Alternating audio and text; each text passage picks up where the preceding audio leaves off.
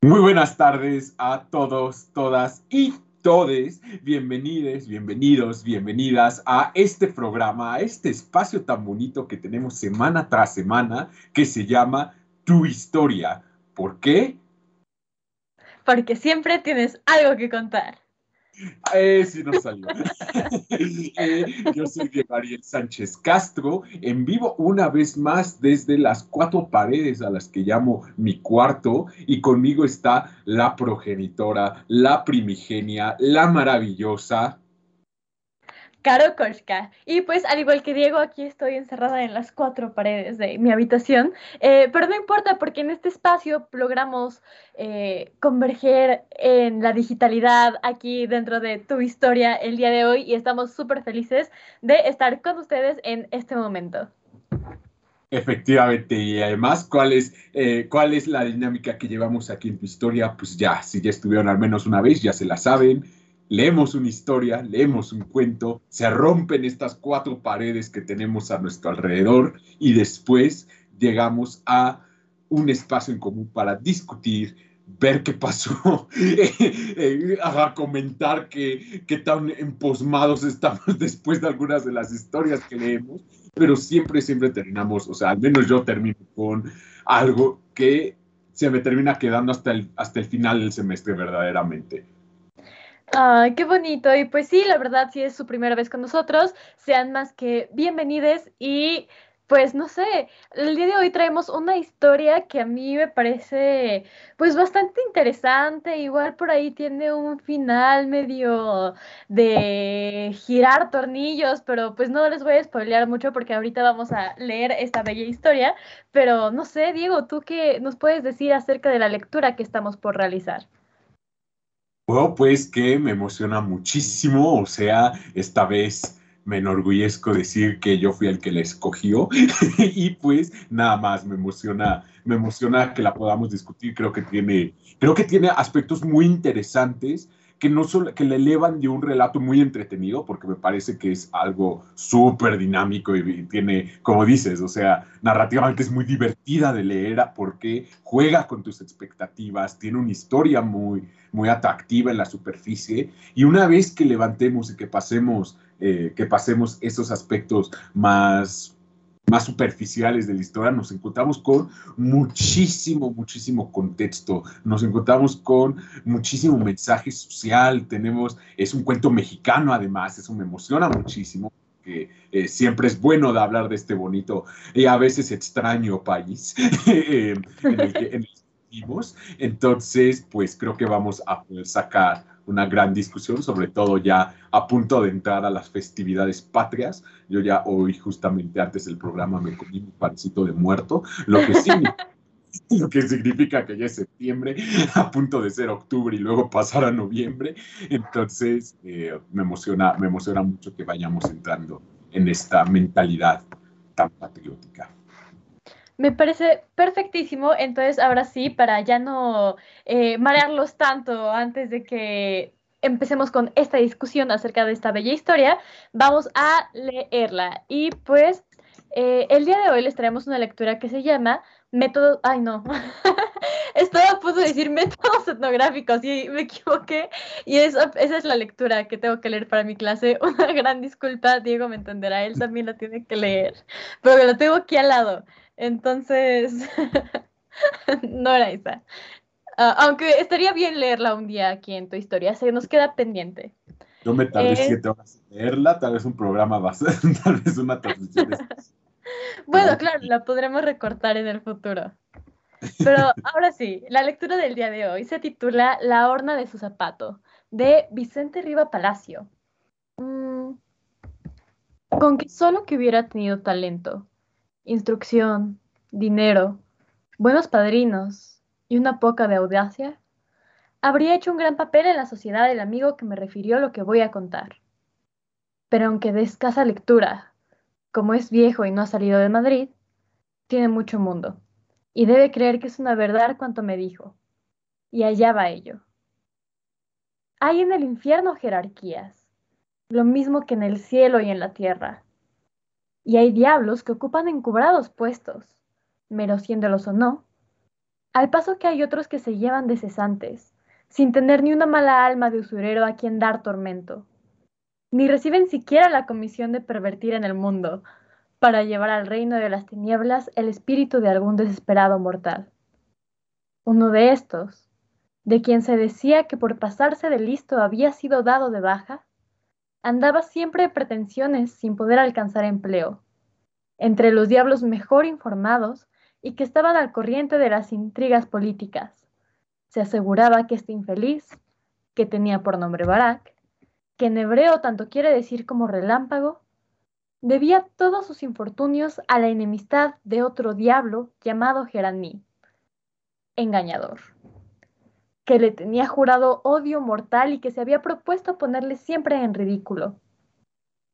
Pero a pesar de este odio y esa mala voluntad, Barak alcanzó al fin contar con buenos padrinos, seguro ya de burlar todas las acechanzas de Geraní, que con esto quedaba vencido. Un día, Luzbel, aunque poniendo mal ceño, llamó a Barak y le dijo, si usted quiere, porque claro, en el infierno también hay urbanidad, que se le reponga en su destino de tostador de malcasadas, que yo sé que es bastante alegre y socorrido, va usted a salir al mundo. Y dentro de 15 días, a las 12 en punto de la noche, del lugar en que usted estuviese, ha de traer usted un alma de mujer, joven y bonita. Está muy bien, contestó Barak. Supongo que se me darán los recursos y que podré salir enseguida. Saldrá usted enseguida y se le dará a usted lo que sea necesario. Recurra usted al tesorero. Como saldría Barak del encierro, aunque no lo dijo el narrador, bien se puede suponer. Hacía muchos siglos que no andaba por el mundo, y cuando él se creía encontrar a los hombres cubiertos de hierros con pesadas armaduras y las ciudades amuralladas y grandes carros por los caminos avanzando penosamente y castillos feudales y navíos con remeros, creyó morirse de asombro al ver que el mundo que encontraba en nada se había en nada se parecía al que había dejado. Y tanta fue su turbación que llegó a pensar que había equivocado el camino y que no era la Tierra, sino alguno de los otros planetas en donde se había detenido. Pero casualmente se encontró en la Puerta del Sol, y por las conversaciones y por los gritos de los voceadores de periódicos, pudo cerciorarse muy pronto de que andaba en la Tierra, en Europa y en la capital de España. Apareció como un hombre de 35 años, moreno y elegante, pero como no tenía cédula de vecindad, determinó pasar por un americano rico que venía a gastar su dinero en España. Se instaló en el Hotel de Roma, se hizo presentar en el Veloz y comenzó a recorrer la ciudad en busca de su víctima. Qué mujeres tan guapas encontraba a cada momento. Ya era una joven aristócrata envuelta en pieles, porque era invierno cruzando en elegante carruaje al garboso trotar de una soberbia pareja de caballos. Ya una chula, arrebujada en su grueso mantón que ceñía su cuerpo, dibujando una cintura ideal y que pasaba rápidamente a su lado. Ya una mujer esbelta, que debajo del sombrero lanzaba rayos luminosos de dos ojazos como soles. Nuestro pobre diablo, que se hacía llamar el marqués de la parrilla, título alusivo a su oficio, se encontraba, como diría un elegante novelista, bogando en un agitado mar de confusiones, o arrebatado por un torbellino de incertidumbres. Todas le parecían a propósito, a todas quería seguir, porque había adquirido caracteres humanos. Le gustaban ya las mujeres guapas, y él quería cumplir su comisión, adornando la honra con el provecho. Así pasaron tres o cuatro días. Y una tarde, por la calle del Caballero de Gracia, al salir del hotel vio pasar una chica de Butén, porque ya él sabía decir de Butén. Era una morena de ojos negros, un ligero bozo sobre el labio superior, unos dientes blancos y perfectos, ancha de espaldas, ancha de pecho, delgada de cintura, pie pequeño y andar majestuoso. Esta me conviene, dijo, y se puso a seguirla. Caminó algún tiempo detrás de la desconocida. En la esquina de la calle de Alcalá la vio detenerse y hablar con un caballero, que afortunadamente para el marqués era su conocido de confianza. La conversación fue rápido. El caballero se despidió de la chica y a pocos pasos se encontró con el marqués. Hombre, dijo éste sin saludar, ¿quién es esa mujer tan guapa con quien ha hablado usted? Marqués, parece increíble que no la conozca usted.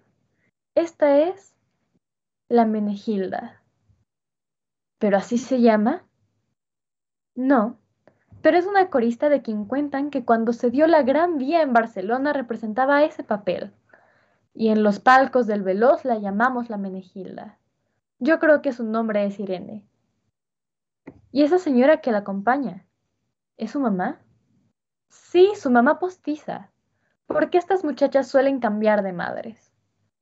Pero qué guapa es, dijo el marqués. Es muy guapa.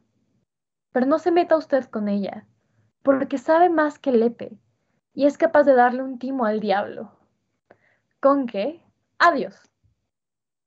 No se sabe si por lo de Dios o por lo del timo, el marqués sintió una sacudida nerviosa, pero estaba resuelto. Tenía ya los datos suficientes y siguió a la Menegilda hasta verla entrar en el Teatro Apolo por la puerta de la calle del Barquillo. Desde aquel día, no faltó el marqués una sola noche al Teatro de Apolo, instalándose desde la primera función en uno de los palcos del Veloz, y siguiendo con los gemelos a la graciosa corista que cada vez que pisaba la escena. Comenzó por enviarle flores, dulces y por último una carta pidiéndole una entrevista. La chica aceptaba las flores que lucía en el pecho al salir a cantar. Se comía los dulces y a la carta contestó con otra en, en muy buena letra y una buena ortografía, accediendo a la entrevista, pero delante de su mamá. El marqués recibió aquella respuesta con la mayor alegría. Primero porque se figuró que era negocio arreglado, y después porque realmente se había llegado a enamorar de la Irene. Habían transcurrido ocho días en todo esto, y era tiempo más que suficiente para que un personaje tan fosfórico se inflamara, sin contar que todos los compañeros de palco y todas las muchachas del coro se habían enterado de aquellos platónicos amores. A la hora citada, llegó el marqués en uno de los coches del veloz a la casa de Irene, que vivía en un tercero interior de la calle del Tribulete. Cuidaba de la portería una tribu, dos viejas y una muchacha que cosía, tres chicos que jugaban y un perrillo que dormía a los pies de las mujeres. Y como el portal era angosto, tuvieron que levantarse todos para dejar pasar al marqués. Más por curiosidad que por vigilancia, le preguntaron a dónde iba. Contestó que al tercero, y le advirtieron que había principal y entresuelo. Fatigado y jadeante, tropezando con los oscuros tramos de la escalera, llegó el marqués a la puerta del cuarto. Tiró del sucio cordón de la campanilla. Sonó por dentro una especie de cencerro. Inmediatamente la madre de Irene hizo jugar el disco de metal que, que cubría el ventanillo circular de la puerta para mirar quién llamaba. Y corriendo enseguida del cerrojo, abrió ceremoniosamente al marqués. En una salita en la que apenas cabían cuatro personas, sentada en un viejo diván, esperaba Irene, peinada y vestida con más cuidado que de costumbre, ostentando un ramito de violetas, último obsequio del marqués, prendido graciosamente sobre el pecho. Saludó al marqués tímidamente porque estaba enamorado de veras la mamá acercó la silla y dio principio a la conversación por ella. En esos casos, inevitablemente revista meteorológica. El tiempo está muy frío.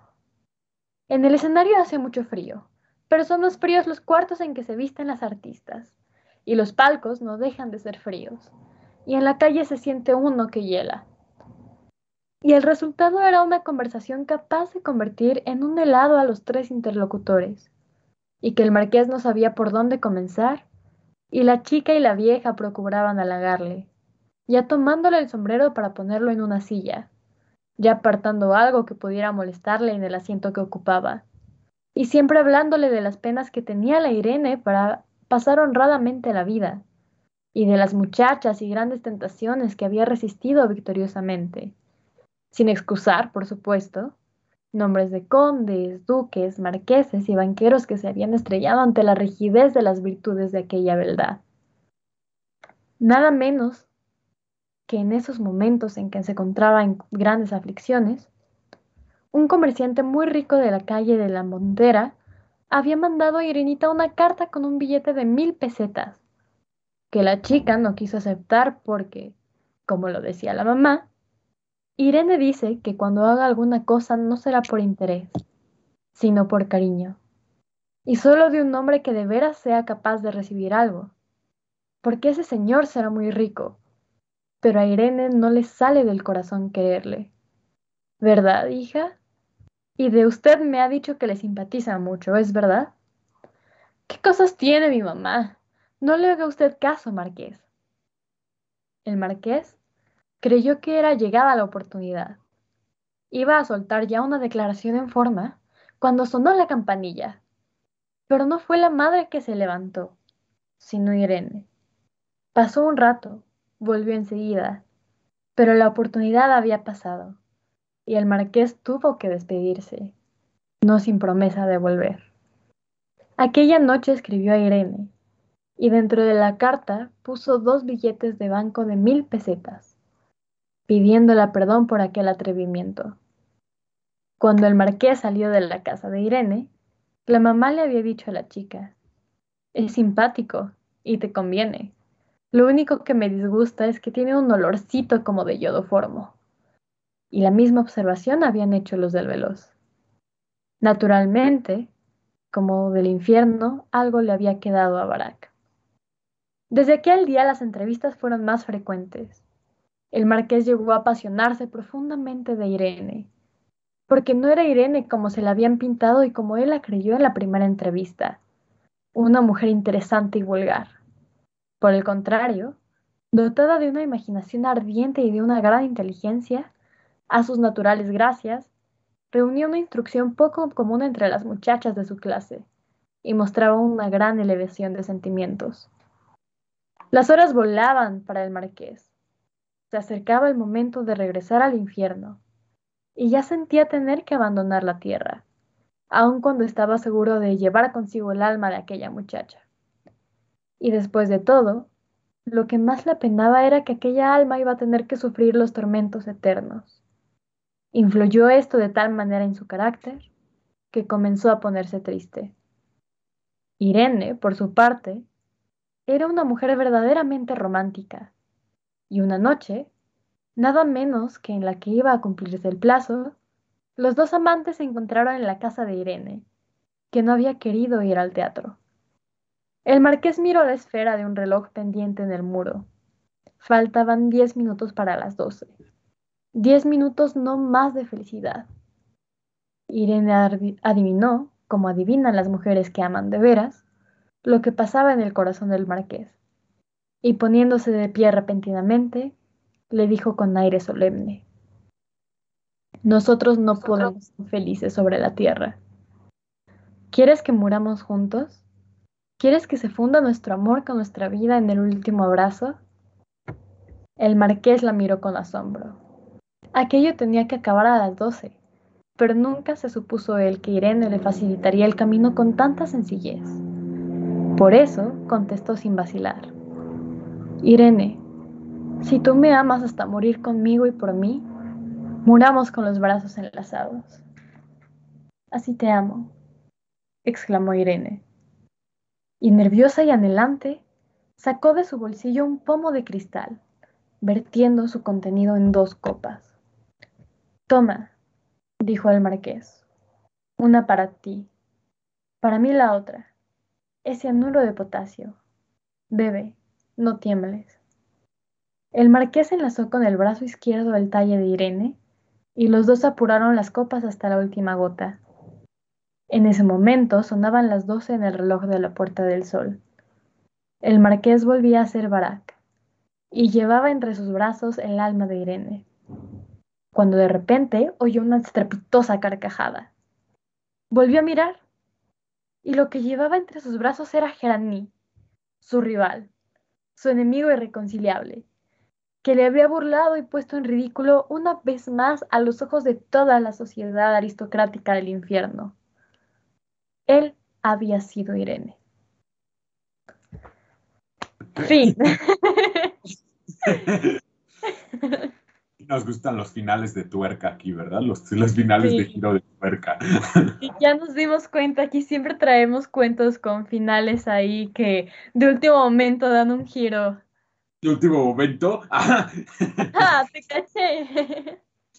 Eh, exacto, y, y, creo que, o sea, creo que hay algo muy interesante que, que ocurren uno de los, bueno, en, ambos personajes, eh, que, yo creo que, se añade, mucho a este sentimiento de sorpresa y a, que funcione, o que al menos sea muy interesante y muy impactante este, este, final, este final de giro. Pero antes de discutir y pasar a esa sección, un poquito del autor, pues Vicente Rivapalacios fue un político, fue un intelectual, fue un militar, incluso eh, incurrió, pues, como, como, como acabamos de leer en la literatura mexicana, nació en Ciudad de México y murió en España. ¿Por qué? Porque se le ocurrió criticar a quién, pues al mismísimo Porfirio. En, 1800, en, 1892, ah, más o menos, publica Los Ceros, que fue un, un, un libro de ensayos políticos donde pues eh, reclamaba el privilegio y la oligarquía que existía en el porfiriato, y entonces inmediatamente Porfirio dijo, te me vas. Pero Porfirio Díaz siendo, siendo el político siendo el político militar dictatorial con influencias europeas tan fino que era, pues no lo desterró ni lo mandó a fusilar, sino le hizo lo que todo caballero hace. Lo declaró, lo declaró embajador de México en España y Portugal y lo mandó a morir a España. sí, o sea, eh, sublime. Exacto, sublime. Ajá, exacto, si no si, no puedes enfrentarlos, si no puedes asesinarlos, mándalos en unas vacaciones de nueve años. Entonces lo, le, asigna el, cargo de, el, encargo de ser ministro en España, lo manda en 1893 y ahí muere Riva Palacios en 1896. Eh, este cuento lo escribe en España, justamente por eso tenemos que el, el cuento se desarrolla en la capital, en la capital en la capital ibérica, en la capital del, país ibérico, a pesar, de ser un, a pesar de ser un autor mexicano. Y pues lo escribe dos años antes de su muerte y el cuento es publicado junto con otros 25 relatos en un, en un, en un, en un, en un conjunto de cuentos, en un libro de cuentos eh, llamado Los Cuentos del General, que se publica en 1896. Eh, hoy en día Vicente Rivas Palacios es, Rivas Palacios es considerado uno de los grandes escritores mexicanos del siglo XIX y pues es bastante sencillo ver por qué. Eh, Ah, bueno, creo que eso es realmente todo, que todo lo que eh, pudiera decir. Ya pudiera enlistar sus, sus logros militares y políticos, eh, pero creo que lo, lo, más que necesitamos saber es que por, por poquito casi fue nuestro presidente, pero pues luego llegó don Porfirio y le dijo que crees. Entonces, eh, entonces realmente tuvo una carrera muy ilustre, fue un hombre de mucha influencia a finales del siglo, del siglo XIX, hasta que él mismo por su propia convicción, termina quemando el puente que tiene, termina quemando el puente que tiene hacia el poder al criticar el, régimen, el régimen dictatorial. Sin embargo, sin embargo, pues habla mucho de su fuerte carácter que siempre tuvo y que lo distinguió tanto y que creo que se lee bastante bien en este cuento. Entonces, eso es lo que es, es la breve introducción, este, ese pequeño gustito de quién era el autor, pero ¿Qué pensaste del cuento, Caro? ¿Qué, te pareció?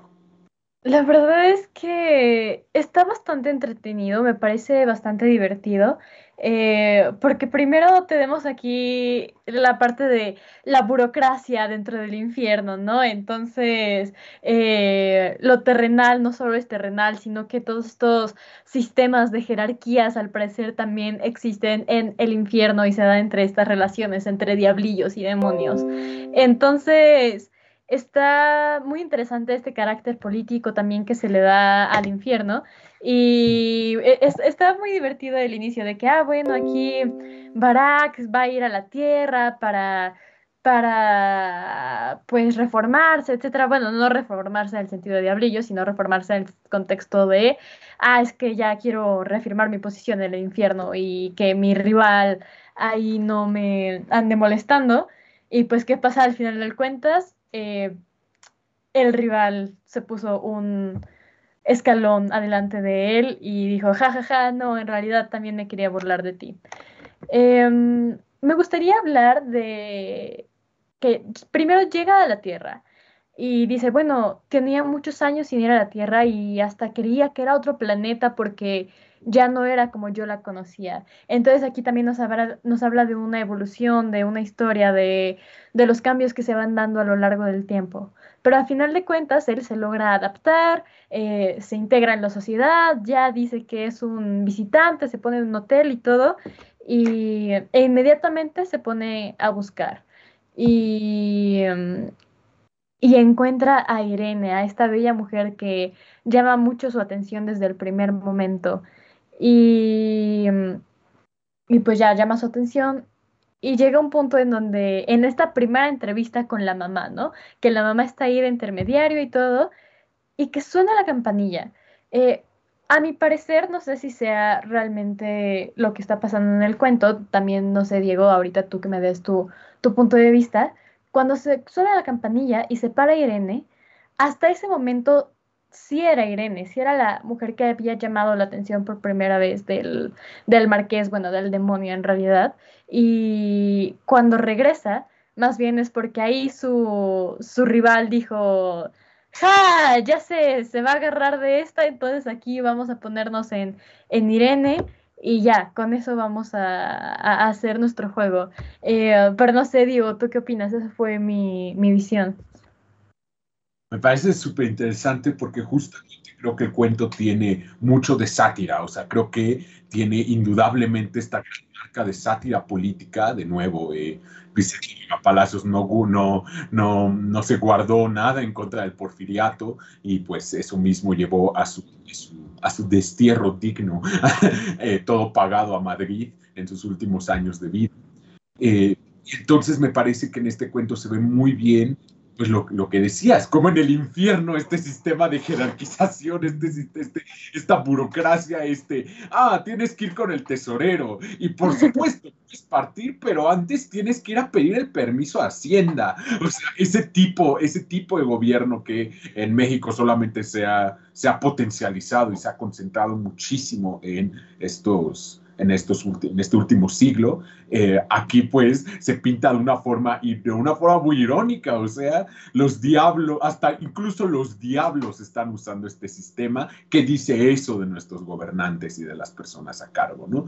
Entonces me parece muy, me parece, me parece muy, muy hábil Riva Palacios usar ese tipo, ese tipo de paralelos, eh, pero eso es, eso es lo político, también me parece que tiene alguna dimensión de sátira social súper, súper fuerte. Y creo que es la parte de, de cómo los dos diablos usan el estereotípico ideal femenino y masculino de la época para engañarse uno al otro y para escalar en la sociedad. Es decir, ¿de qué se disfraza eh, eh, eh, Barak?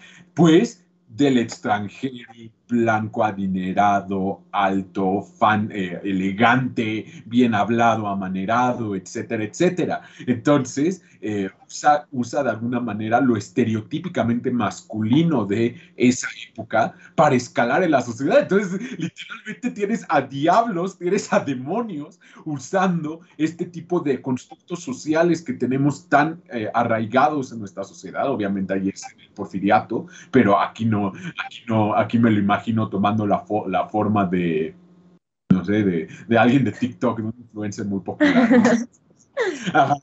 y, escalando, eh, escalando gracias a esta, esta, esta sociedad tan burocrática y superficial que vivimos. Entonces, ya por fin llegando a tu pregunta, ya por fin llegando a tu lectura, pues me parece muy interesante porque efectivamente, narrativamente, el cuento creo que me indica que es hacia tu lectura. O sea, creo que, creo que, está, eh, creo que hay mucho, un indicador importante que es por qué llama la atención de una campana de becerro en el, en el cuarto. ¿Por qué, eh, ¿Por qué mencionar ese detalle que no vuelva a ser que no vuelva a ser eh, retomado ni sugerido otra vez en el resto del cuento?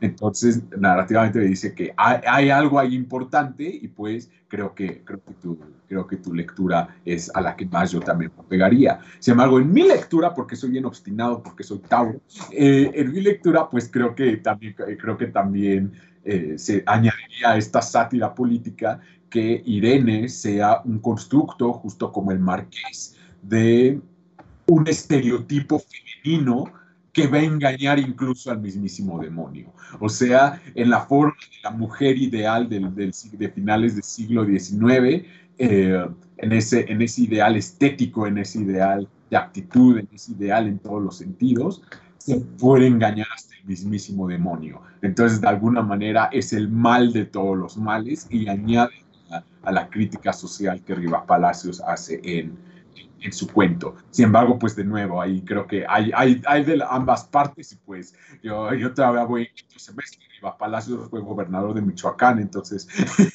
entonces chance, chance, no, no, no, no, no era su intención.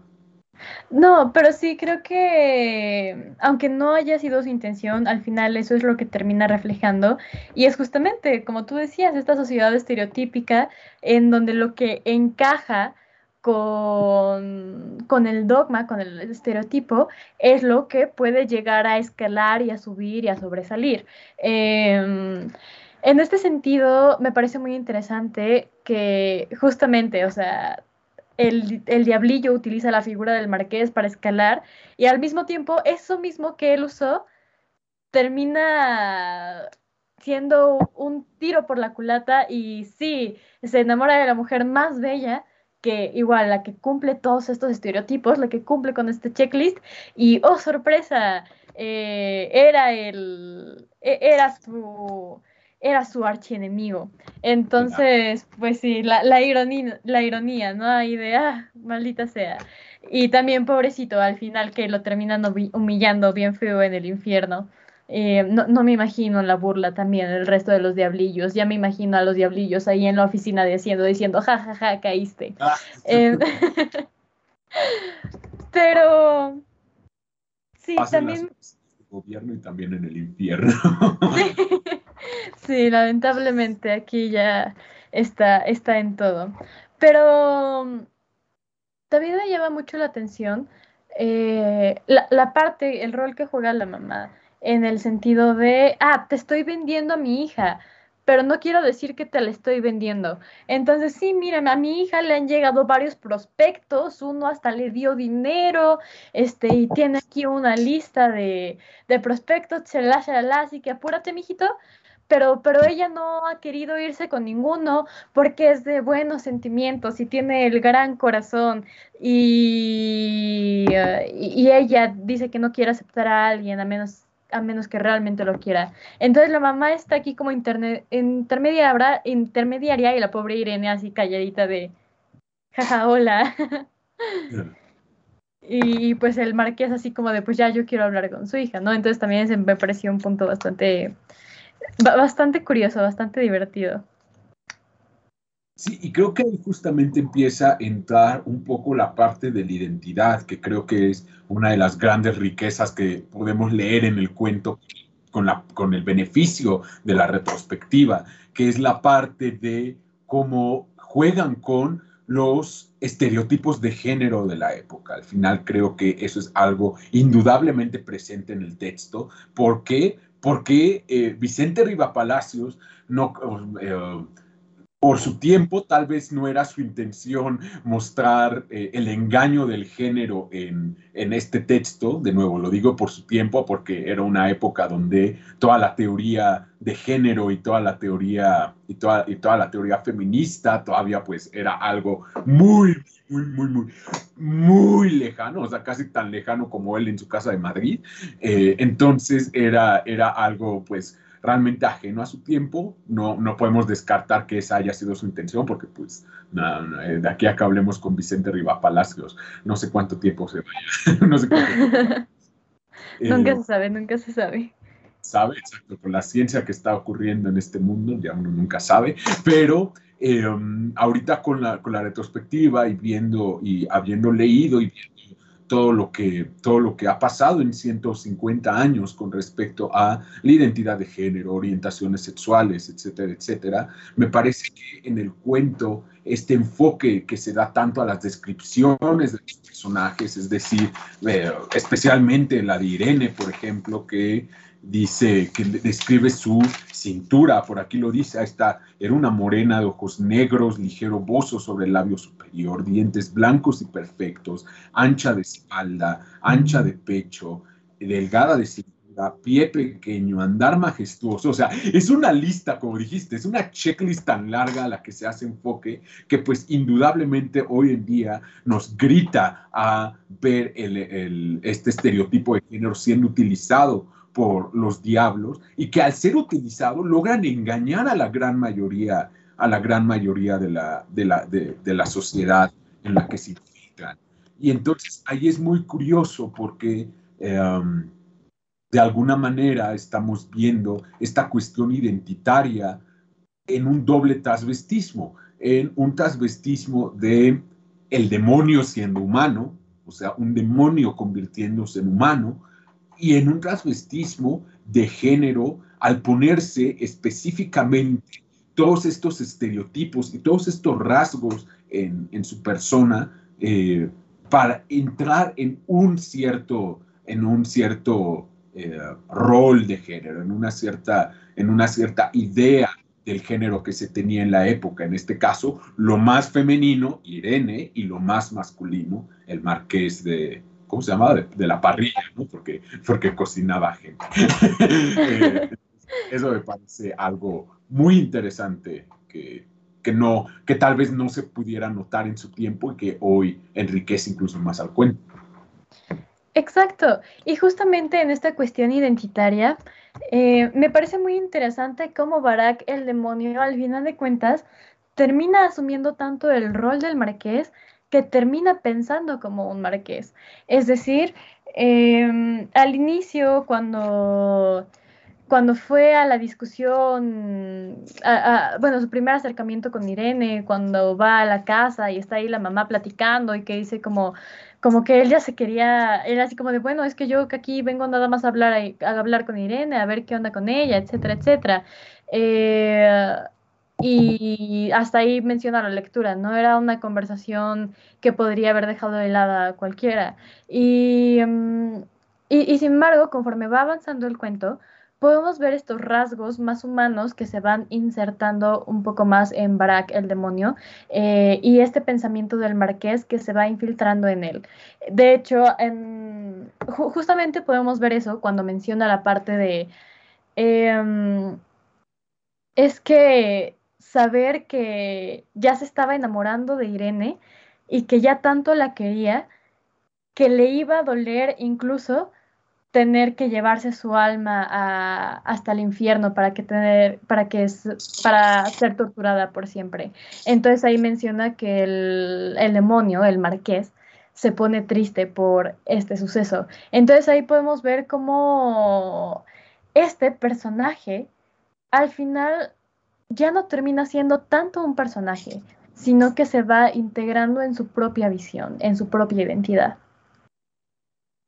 Eso me parece súper, súper interesante porque eh, en su obra Vicente Rivapalacio siempre presenta, o bueno, se distinguió mucho por retomar temas de la colonización en México. De nuevo, era, un escritor mexicano y de hecho, ¿quién era su papá? Nada menos y nada más que Vicente Guerrero, ahí, el, el, eh, el de, no, según yo no tiene billete, pero, el de los libros de historia, el de las láminas de la papelería, Vicente Guerrero era su, era, eh, fue su padre.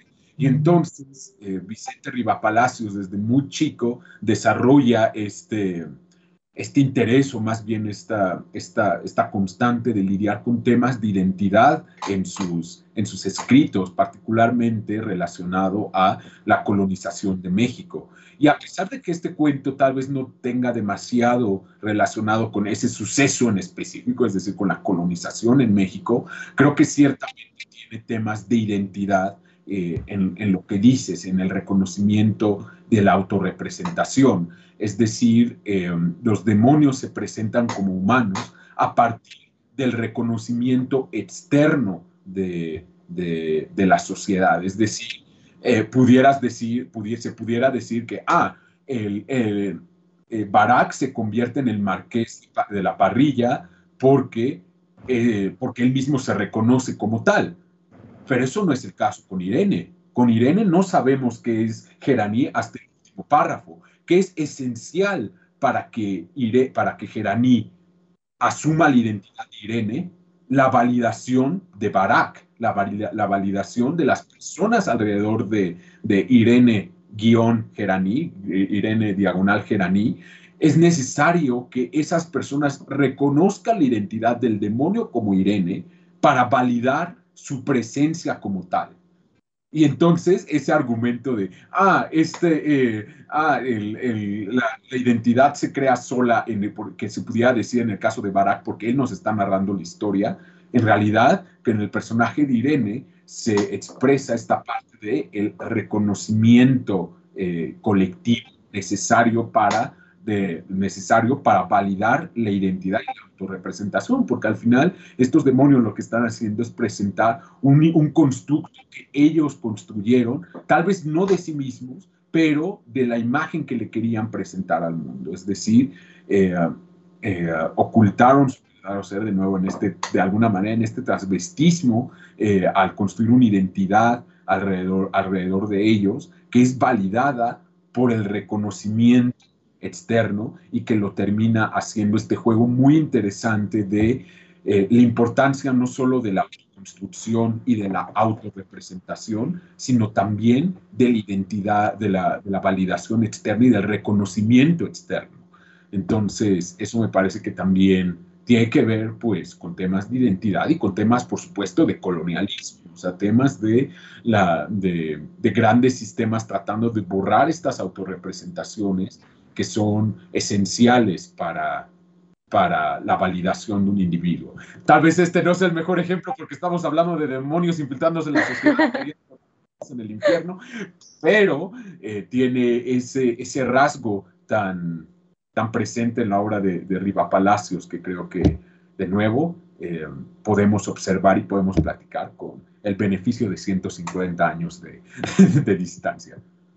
Y ahora que mencionas este tema de la colonialidad y cómo mete la colonización eh, Riva Palacios en sus textos, creo que incluso también le podríamos dar una ligera lectura dirigido a esto en justamente lo que mencionas de, eh, de la cuestión de reconocimiento, de validación de identidad y sobre todo también de construcción de identidad. Porque aquí, ¿verdad? Viene de un universo totalmente distinto al que se llega a enfrentar en la Tierra.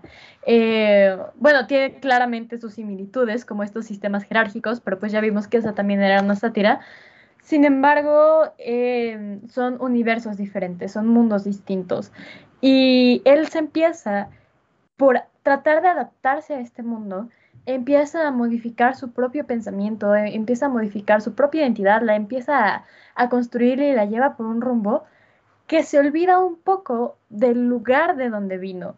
Entonces aquí también podemos ver cómo el poder hegemónico, cómo la cultura dominante se está integrando en dentro de esta cuestión identitaria y va modificando incluso la manera de pensar de este individuo, que al final de cuentas ya no termina siendo Barak, sino que se termina transformando en el marqués totalmente.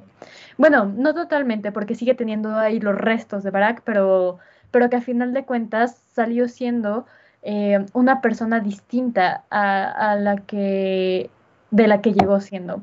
Entonces, eh, me parece muy interesante cómo también el, el entorno influye mucho en nuestra manera de pensar, influye mucho en nuestra manera de ser, cómo aquello que es dominante eh, de cierta manera nos va... Mm, no, se va entrando en nosotros y va desplazando la identidad que pudimos haber traído desde un inicio, la historia, la cultura que pudimos haber traído desde un inicio.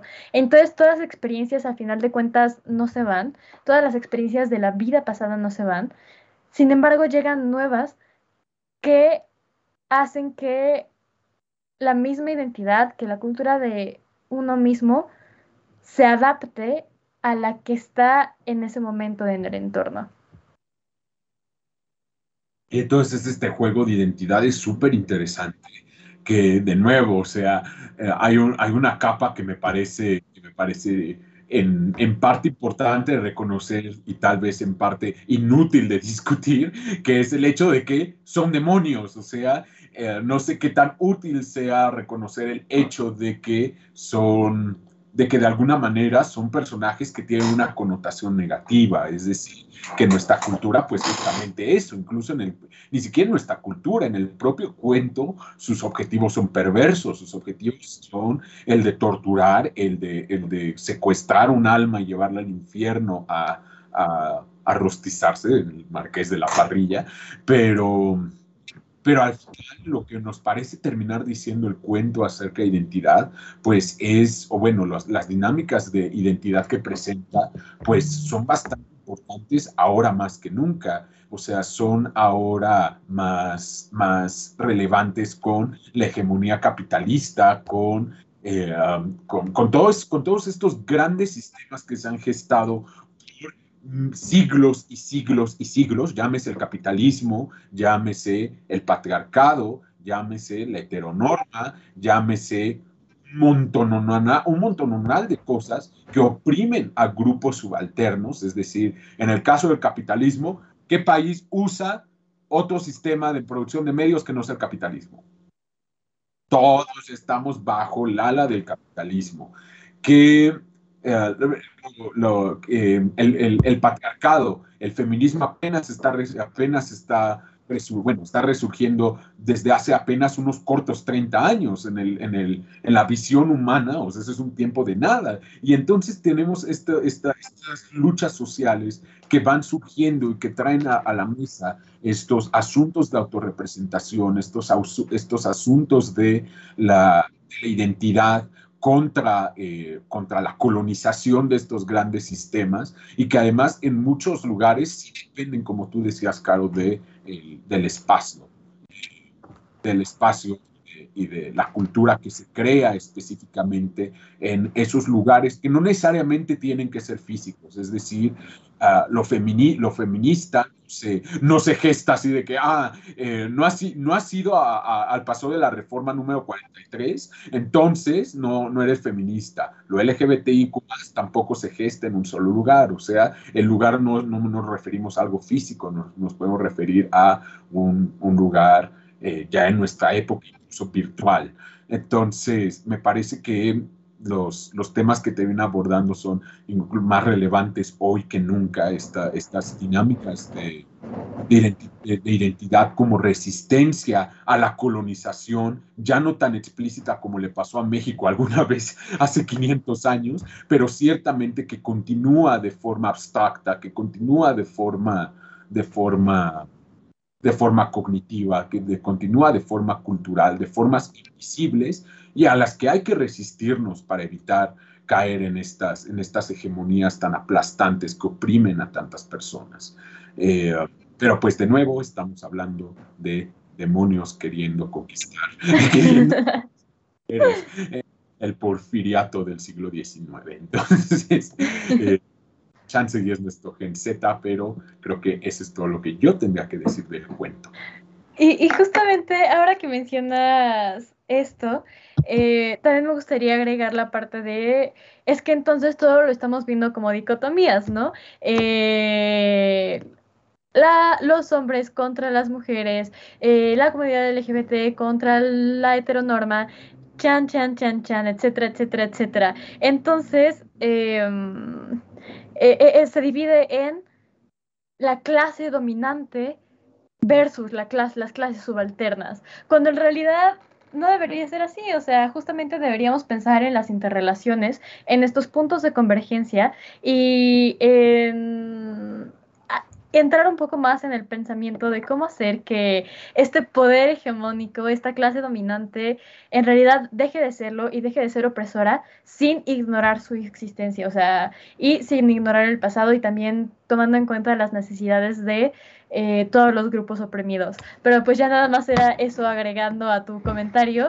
Igual creo que, de nuevo, este cuento de demonios tratando de aquí, eh, se nos fue un poco de las manos y ya nos metimos a eh, temas un poquito más culturales, de relaciones de poder, de dominio, de hegemonía, que me parecería también interesante discutir en alguno de estos programas. Bueno, con la lectura que confundía al inicio, justamente hablaba de, de, este tema, de este tema de interrelaciones y de relaciones de poder. Entonces, probablemente sí la integremos algún día de estos por aquí y si no algún cuento que, que vaya más por este camino. Pero Sí, concuerdo. Este, este cuento, al final de cuentas, fue bastante entretenido, bastante divertido. Al inicio lo terminé de leer y dije como, ah, sí, estuvo chistoso, ¿no? Pero, pero ahora ya desglosándolo un poquito más y platicando contigo, salen a la luz muchas más cosas de las que también vale la pena ponerse a reflexionar y sobre todo vale la pena tener este contexto del autor y de sus propias vivencias personales y cómo se ven reflejadas dentro de este cuento. Pero bueno, queridas personitas que nos están escuchando en este momento, creo que hablando de tiempo ya se nos fue un poco el tiempo y... Mm, y pues nada, creo que esto sería todo por agregar el día de hoy. Ya nos estaremos viendo la siguiente semana, el miércoles a las 5 de la tarde, aquí en Radio Congeladora, para más de tu historia. Muchísimas gracias, Diego, por esta plática tan interesante. Me llevo muchísimo del día de hoy. También muchísimas gracias a Johnny, que está aquí tras bambalinas y que sin él nada sería posible. De verdad, un aplauso para el productor Jonathan Murúa. Y pues esto fue tu historia. Nos vemos el siguiente miércoles a las 5 de la tarde.